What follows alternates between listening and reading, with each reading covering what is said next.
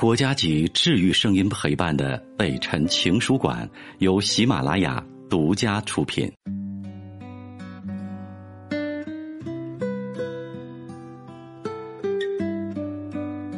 北辰的情书馆，这里有写给全世界的情书。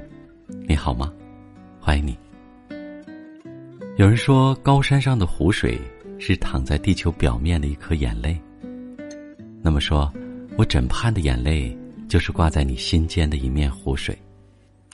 来听今天的这封情书，一个柔美的故事。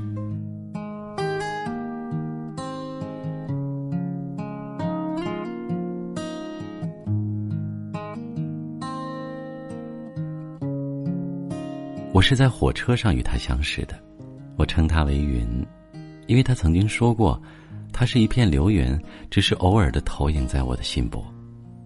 那天正是我二十四岁的生日，我穿着一身艳红的长裙，靠在火车的车窗边，默默的忍受腹部痉挛的剧痛，泪水悄然的浸透了我的衣衫。我恨自己的软弱，但我无法抑制住泉涌的泪水，突来的病痛几乎使我昏厥过去。这是一辆开往西部的列车，车厢里的座位几乎有一半都空着。结伴的人聚在一起，兀自热闹。就在我的理智与忍耐几乎要崩溃的时候，一杯冒着热气的开水轻轻的搁在了我的面前，一声浑厚的男低音温柔的在我耳边响起：“哪儿不舒服是吗？要不要吃点药啊？”而我几乎还没有来得及看清他的面容，就感受到这个声音仿佛是我已经等待了一生一世一般。心里有一根弦突然一松，便失去了知觉。苏醒时分，竟然已经是半夜了。我发现自己躺在卧铺车厢里，身上软软的，腹部却已经止住了疼痛。后来我才知道，正是云，那个男低音救了我。他迅速从容的为我灌下了止痛药，随即跑到广播室呼叫大夫。在忙乱了一番救治之后，得知我仅仅是因为肠胃的痉挛导致的暂时休克，并无大碍，他才放了心，将我搀到卧铺来，补办了卧铺票。他甚至细心的将我的行囊辨认清楚，为我安置妥帖，然后，像一纸剪影般的贴在了过道座位旁的车窗上，看护着我，一夜无眠。我并没有过过多的感激他。孤身旅行，我对每一个人，尤其是男人，存在着极大的戒心。哪怕他曾经帮助过我，曾经给予我过一份无法报偿的温暖。我告诉他，这趟出游是为了了结多年来魂牵梦绕的一桩夙愿。在我还是个小女孩的时候，曾经面对着一张青海风光图，默默的发誓。一定要让自己生命中最重要的一个生日，二十四岁那天，在青海湖边度过。画面上那一片无边无际的蓝色，像一个浓郁的无法解开的梦，重重的深抹在我的内心，令我如痴如醉。云说，他就生长在青海湖边，是一个地道的西部人。我绝不否认，云是一个极富魅力的男人。坚强的身材、宽阔的肩、发达的肌肉、深刻的皱纹，以及具有西部人特色的大鼻子和浑厚的男低音，他尽量的掩饰着他的目光和语气，但我依然敏感的触摸到他细微的情感脉流，那是一份发自内心深处的对我的爱怜与欣赏，不容置疑。你坚强而又浪漫，懂得生活，只是有点傻。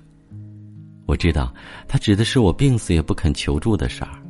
他说他已经在暗中注意我很久了，但被我的倔强和傲气吓住了，不敢贸然。直到我的脸色越变越苍白，泪流不止，他才知道病情的严重。为什么一个人出来，而且是到这么荒凉的地方来？没有朋友吗？不，但我想体会一个人浪迹天涯的滋味儿。他掩饰不住的惊讶。你是一个很奇特的女孩子。嗯，我只是一个自虐的女人吧。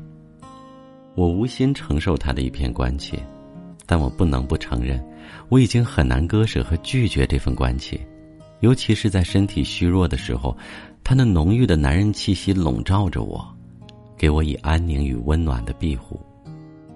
但我又恼恨女人天生的依赖感竟如此根深蒂固，我不愿意将很久以来自己苦苦构筑的独立与坚韧，还有那份不喜不悲、不为所动的心境，就这样轻易的被打破。所以，在他温和的说：“你的身体很虚弱，不适合再做长途旅行，除非有个人陪着”的时候，我决定全力抗拒。但是，抗拒失败。云说：“反正他还有几天的公假，青海湖是他的家，他当尽地主之谊。”在前往青海湖的长途车上，我竟然枕在云的肩头睡着了。醒来时，远方已有模糊的湖影在闪现，我不禁悄然落泪。多年以前，曾经有一个男孩子许诺给我，有一天将与我同行在青海湖边。可今天，正是他结婚的日子，新娘却不是我。一块大大的手帕递了过来，没有一句话，这是云最深沉的表达关切的方式。为什么你的怨恨远远多于忧伤？沉默良久，他突然问：“我不禁一震。是的，多少日子了，我的生活是充满了懊恼的怨气，对人、对事、对生活、对工作，甚至对我自己。我恨世界对我不公，恨自己天生是女人，身体与心灵同样软弱，恨自己不能像男人一样桀骜不驯、天马行空，摆脱心灵上无奈的羁绊。”我很惊异于一个西部粗线条的男人竟能如此温柔的体谅人性，他并不袒护我，但我分明能深深的感受到他对我的一份敬重与关切，我不由得有些感动，心底深处，我似乎第一次勇于承认自己的浅薄与狭义。后来，当青海湖清冽的风真真实实的扑面而来。当我终于面对了这份前世的乡愁时，竟百感交集，恍然的有一种如梦似幻的不真实感。那是怎样的一种蓝呢？这已不再是一种颜色，而是一种生命，浓郁的、纯净的、深沉的、博大的、跳动的生命。这份生命曾经如此活跃奔放过，偶然的，却在一个瞬间突然凝止。从此千年不悔，这是一份无言的美，博大的美，深沉的美。我忍不住伏在云的怀里，泣不成声。那个面对着一张图片，认认真真的为自己许诺的小女孩，仿佛重生了。我的心里充满了感激与震颤。我知道，此生此世，我将了无遗憾。云弯下身去，用小指勾了一抹湖水。滴在我的唇边，我细细的品味，咸咸的，又涩涩的。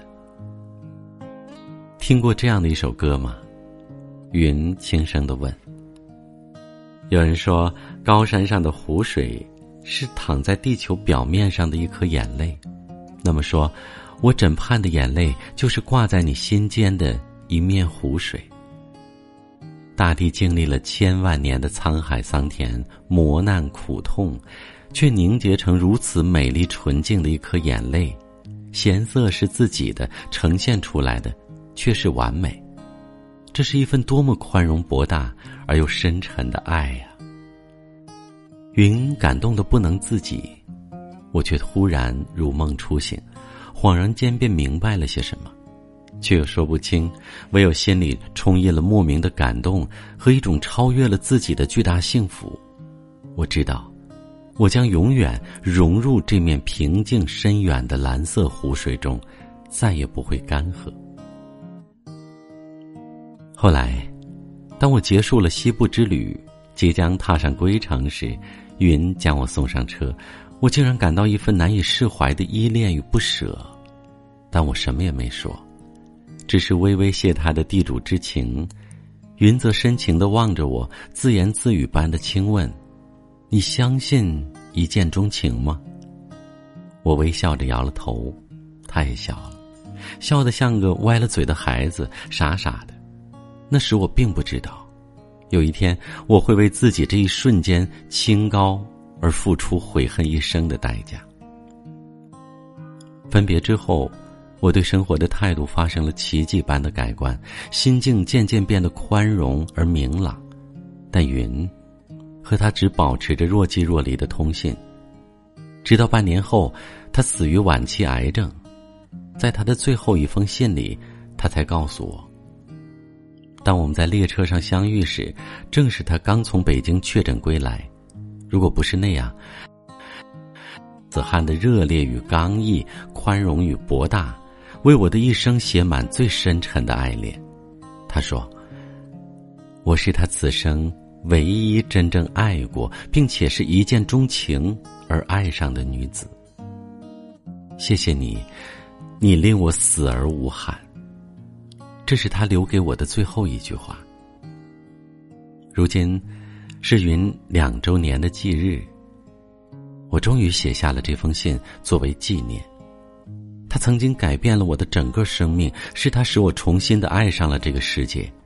而在我的内心深处，我将生生世世的拥有一面纯净碧蓝的湖水。这是一面永恒的湖水。